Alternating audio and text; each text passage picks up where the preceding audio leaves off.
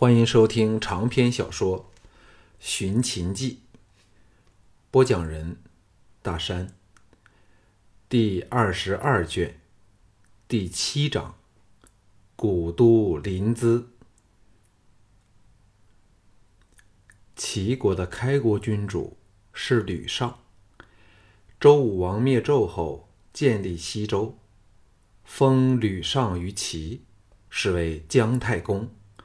建都营丘，后名临淄。历经西周、东周时期，齐国都是大国，兴工商之业，便于言之利，国势兴盛。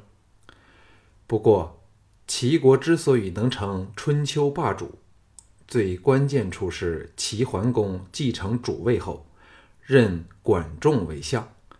进行只有秦国商鞅才能媲美的改革，国力骤增，一跃而成首屈一指的大国。另一关键是清除了肆虐边境的来夷。早在太公建国时，占了齐人大半海疆的来夷族，就给齐人来了个迎头痛击。此后，与齐国的斗争时断时续，直到公元前五六七年。齐人灭来为止。从此，齐国不仅去了长期的边患，使国土增加了一半以上，而且此后才真正成为临海之国，不像以前只拥有莱州湾的一半而已。齐人向以强横著称，不但欺压邻近的鲁国，还不断兼并周遭的小国，更牵制着南方的强楚。遂有昭陵之盟，逼楚人从郑国收手。楚人因有齐人拦路，不得志于北方，转为往东南扩展，齐人才无可奈何。昭陵之盟标志着齐人霸业的顶峰，也是齐桓公和管仲的事业顶峰。两人死后，五公子争位，齐国失了重心。才轮到其他大国登场。到战国时期，齐人启用孙膑，依他之计围魏救赵，直捣大梁。次年，魏军被齐大败于马陵，使齐代魏而成东方领袖，三晋君主都向他来朝。齐人野心再起，趁燕人内乱起兵入侵。占据燕都达三年之久，才肯退兵。用齐宣王自鸣得意的话：“以万乘之国伐万乘之国，五旬而举之。”这样的武功，连秦人都没有试过。齐楚由盛转衰，三晋分裂，齐秦虽在列国中成了东西两大突起的势力。正当齐人威面八威风八面，东征西讨，国力损耗时，与其仇深似海的燕人去准机会，联合秦楚和三晋伐齐。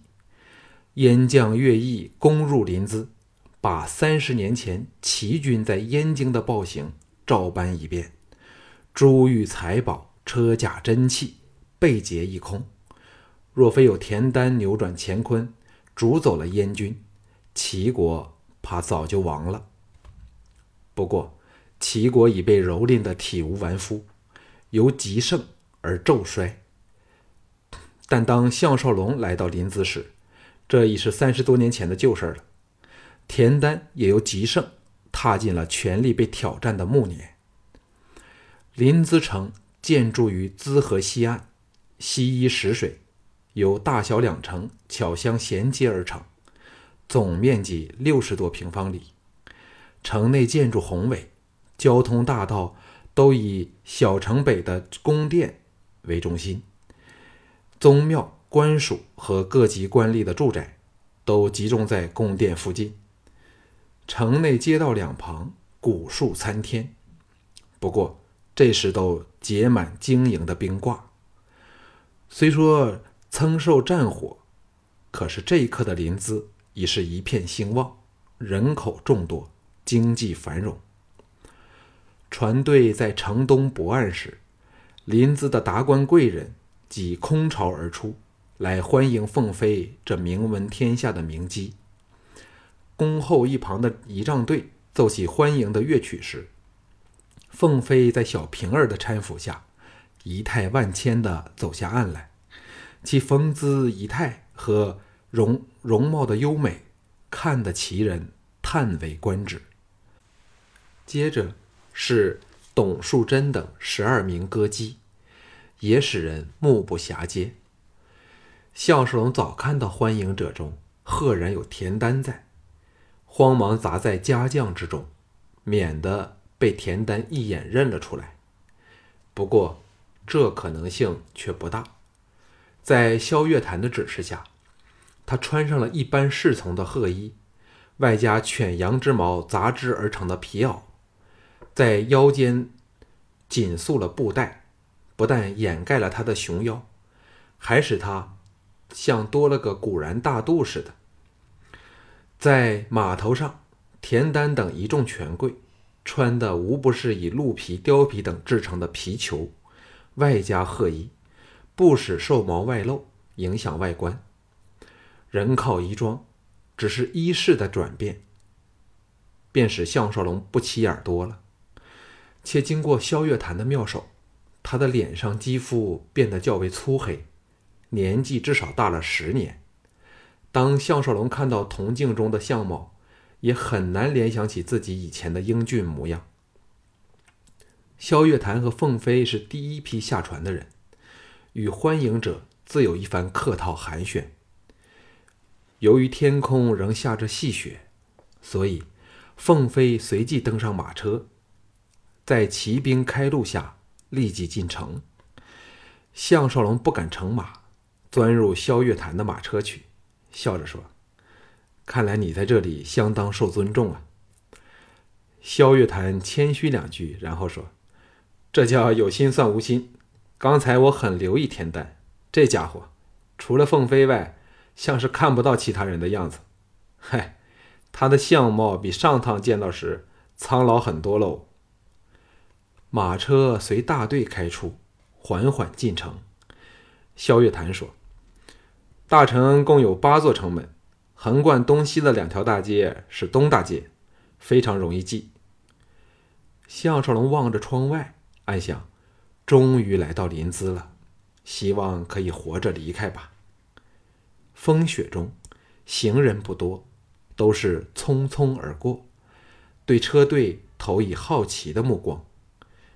萧月潭说：“东西向两条大道和南北向两条大道交叉处，有小临淄之称，最是热闹繁荣，是来此者必游之地呀。今晚我带你去凑凑热闹吧。”项少龙苦笑说：“我不该这么抛头露面吧？”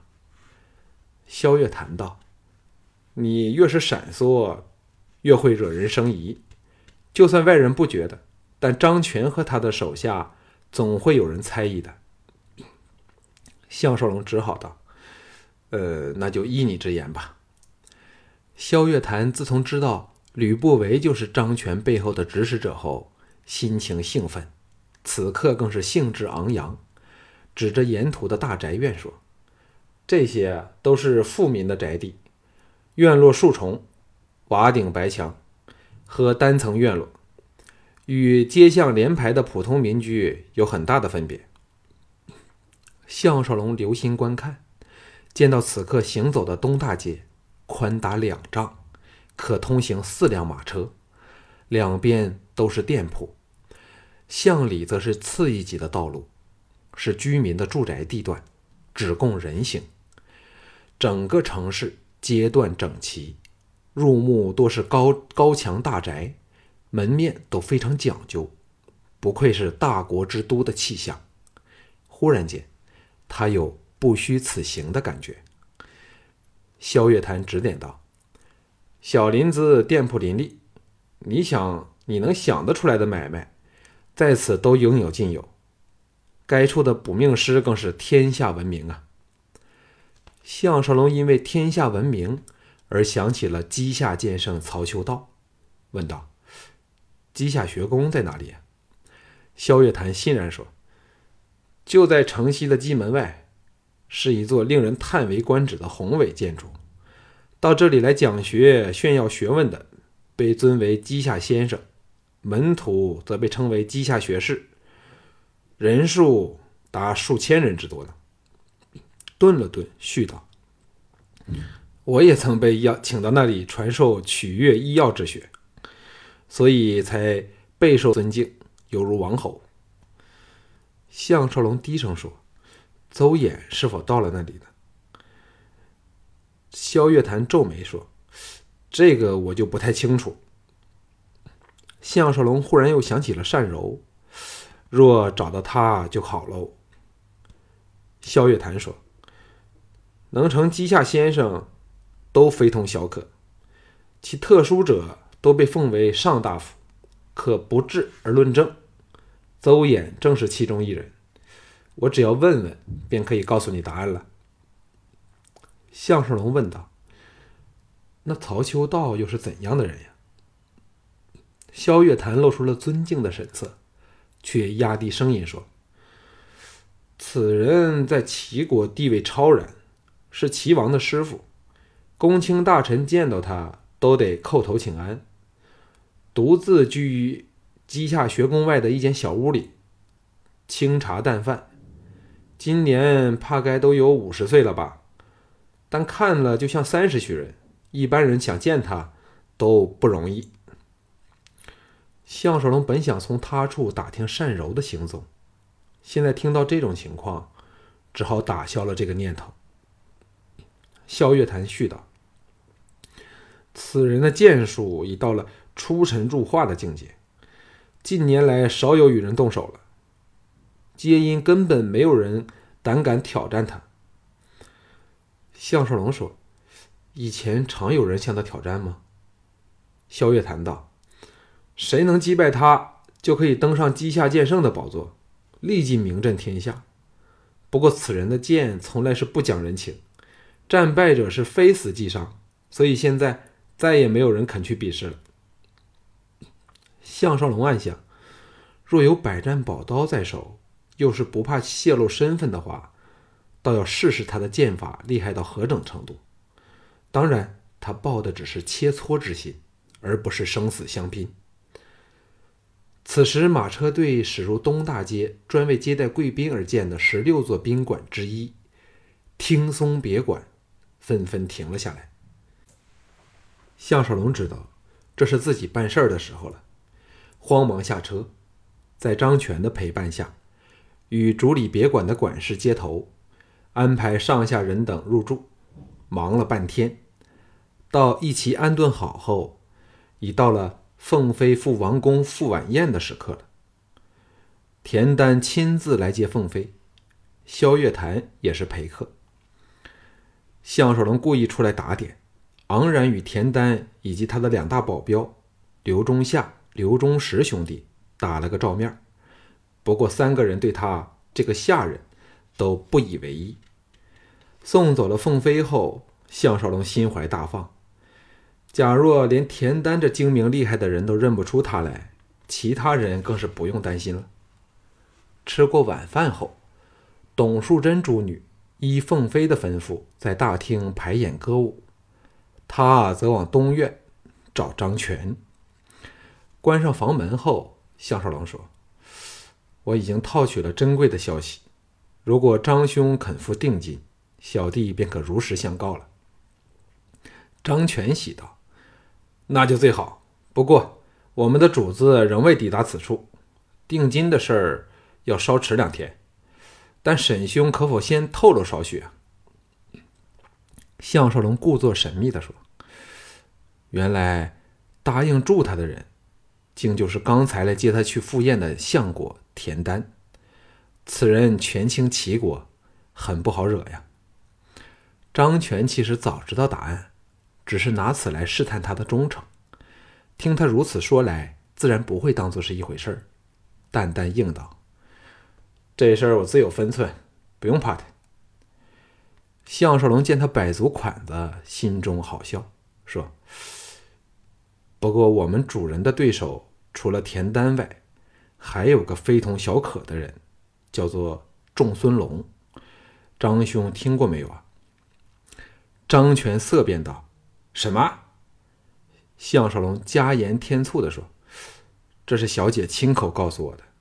张兄该知道，在大梁时，仲孙龙曾来找过他，逼他下嫁，被拒后，声言不惜一切也要把他弄到手。”张全当然知道此事，再不敢怀疑项少龙的情报会是虚假的，眉头大皱的说：“这个消息非常重要，必须得尽快通知主子。”否则恐怕会横生枝节呀！又吁出一口凉气，说：“此人是专放高利贷的吸血鬼，心狠手辣，连公卿大臣都不敢开罪他。最令人头痛的是，他手下能人无数，非常的难以应付。”项少龙想起的却是昨晚半强迫下得到凤飞珍贵的香吻，不知如何意念微动，忙收摄心神。张全静自沉吟，好一会儿后才说：“沈良兄，你非常能干，得到这么多有用的信息，不知道是否已查到大小姐的情人是谁呀？”项少龙微笑说：“我是信任张兄，才肯透露一二。至于其他的，张兄是明白人，请恕我要卖个关子。”张全拿他没法，叹道。我们最好是精诚合作，否则一个失手，不但完成不了主子吩咐的任务，还要死无全尸。哎，我宁愿开罪齐王，我都不愿得罪仲孙龙啊！忽然敲门声响，张全开门一看，门外站了十多名家将御手，说要找沈执事。项少龙走出房门，带头的。是曾与他同房、形象似猿猴的后生雷允。他说：“我们闲着无事，想到街上逛逛，请执事赐准。”项少龙见到众人期待的目光，知道若不批准，立即激起不满，微笑说：“我怎会阻各位去找乐子？但记住，不要生事，而且天明前定要回来。”众人大喜，轰然去了。旁边的张全说：“你怎可答应他们？众孙龙正在虎视眈眈，说不定会拿他们来出气呀。”项少龙叹道：“时刻提心吊胆，终究不是办法。不过，在大小姐演的两台歌舞之前，众孙龙应该不会生事。他无论怎样。”也要给点面子给齐王和田丹吧。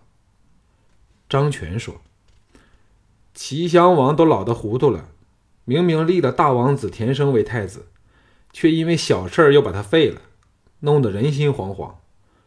现在仲孙龙正在竭力的举荐二王子田健为太子，与田丹斗个不亦乐乎。